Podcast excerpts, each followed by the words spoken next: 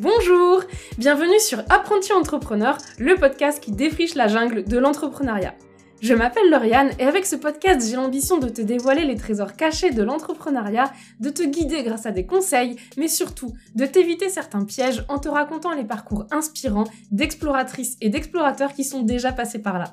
Bonne écoute Hello, coucou Bienvenue dans un nouvel épisode d'Apprenti Entrepreneur. Je suis ravie de te retrouver pour te parler de régularité. C'est un sujet qui a été abordé sur mon compte Instagram parce que il y a beaucoup de personnes qui m'avaient exprimé le fait que c'était un de leurs problèmes principaux dans leur communication. Donc, aujourd'hui, on va parler de régularité, que ce soit sur les réseaux sociaux ou dans ta communication de manière globale. Déjà, je tiens à te rassurer, tu n'es pas obligé de suivre les injonctions des algorithmes. Oui, ils veulent de la régularité. Est-ce que ça doit vraiment passer par suivre toutes les techniques qu'on te donne et le rythme qu'on t'impose? Non, pas du tout.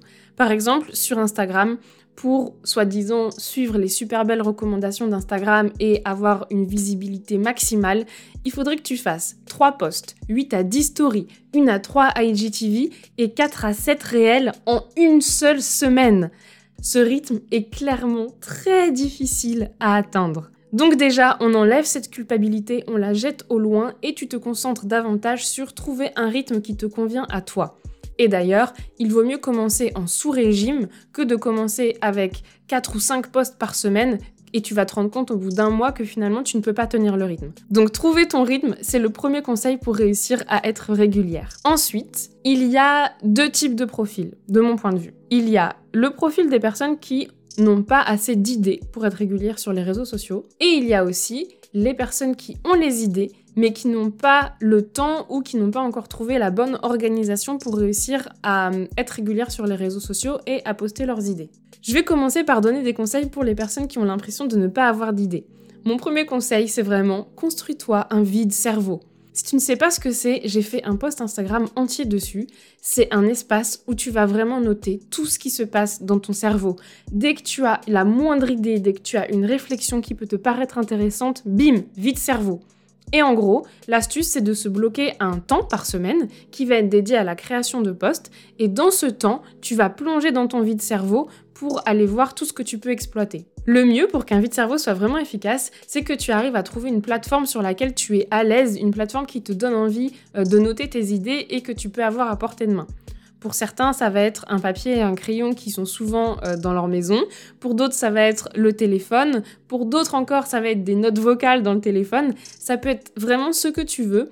Le plus important, c'est de te dire que dès que tu as eu une idée, elle est notée à un seul et même endroit et que dès que tu as besoin d'inspiration, hop, tu vas piocher dans ce vide cerveau. Ensuite, pour stimuler les idées, pour avoir des idées, je t'invite grandement à créer des conversations avec des gens. Parce que en créant des conversations, tu vas finir par apprendre à connaître les gens et quand tu vas parler de ta problématique, de ton domaine ou de ton métier, tu vas te rendre compte que ça soulève des questions ou des, des interrogations ou des remarques chez des gens et que ces questions peuvent être exploitées dans tes contenus. Par exemple, un contenu qui est assez facile entre guillemets à faire, c'est de demander aux gens quelle est leur plus grande problématique par rapport à ton contenu, par rapport à ta thématique, ou alors de s'intéresser à quels sont les clichés qu'ils ont, quelles sont les idées reçues qu'ils ont sur ton domaine. Et ensuite, tu peux créer du contenu autour de ça. Tu peux aussi, bien évidemment, faire des liens avec des domaines qui n'ont rien à voir. Et ça, c'est quelque chose que j'adore faire. Par exemple, j'adore regarder Top Chef. Je ne peux pas m'empêcher, en regardant Top Chef, de voir quelques petites astuces de communication qui sont super bien pensées. Ou au contraire, de voir des manquements de communication qui font que les candidats n'arrivent pas à réussir leur épreuve. Et ça me rend triste tu peux aussi te nourrir d'autres choses. Tu n'es pas obligé de consommer du contenu exclusivement dans ta thématique. Les séries télé, les films que tu regardes, les livres que tu lis, même les musiques que tu écoutes peuvent être une source d'inspiration et te donner des idées. Essaye de rester ouvert, essaye de regarder ce qui t'entoure en te disant hmm, peut-être que je peux faire un lien avec ma problématique, peut-être que je peux faire un lien avec mon domaine.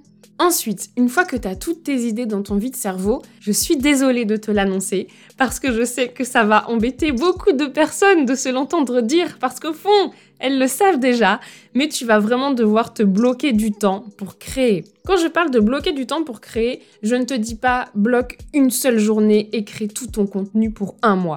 Non, ça, ça viendra avec l'habitude, parce que de la même façon que tu vas devoir trouver ton rythme pour publier, tu vas aussi avoir besoin de trouver ton rythme pour créer, pour programmer et pour penser à tout ce contenu.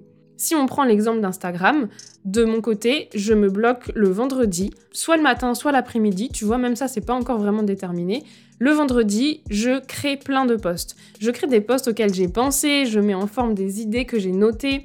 Et par exemple, si j'ai eu une idée dans la semaine, c'est le moment où je regarde sous quel type de post ça peut fonctionner. Ensuite, j'ai un deuxième bloc de temps qui est le lundi matin. Et là, le lundi matin, étant donné que je suis reposée, mon cerveau est frais, je regarde tous les posts que j'ai créés, je regarde mes objectifs, je regarde ma stratégie et je planifie mes contenus en fonction de la stratégie que j'ai mise en place, de mes objectifs du mois, etc.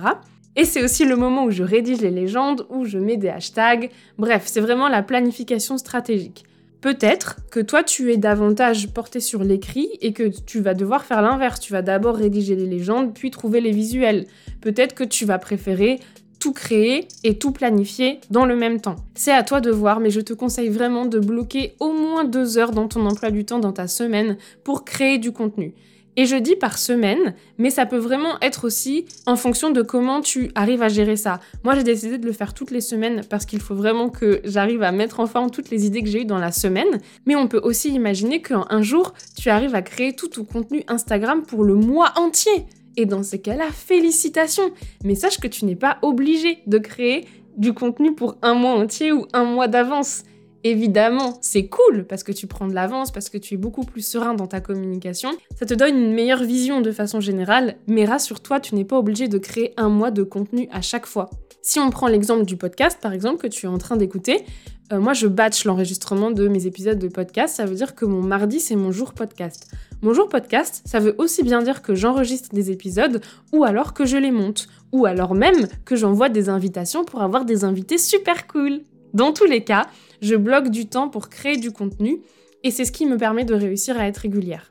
Voilà, j'espère que ça t'a plu. Je vais te résumer ce qu'on a vu dans l'épisode. Le premier conseil que je t'ai donné, c'est de trouver un rythme qui te convient à toi et pas forcément le rythme imposé par les algorithmes des réseaux sociaux. Le deuxième truc, c'est de créer un vide cerveau où tu vas noter toutes tes idées. Le troisième truc, c'est de rester hyper ouvert pour laisser venir l'inspiration te toucher comme ça. Et le quatrième truc, c'est de te bloquer du temps pour créer.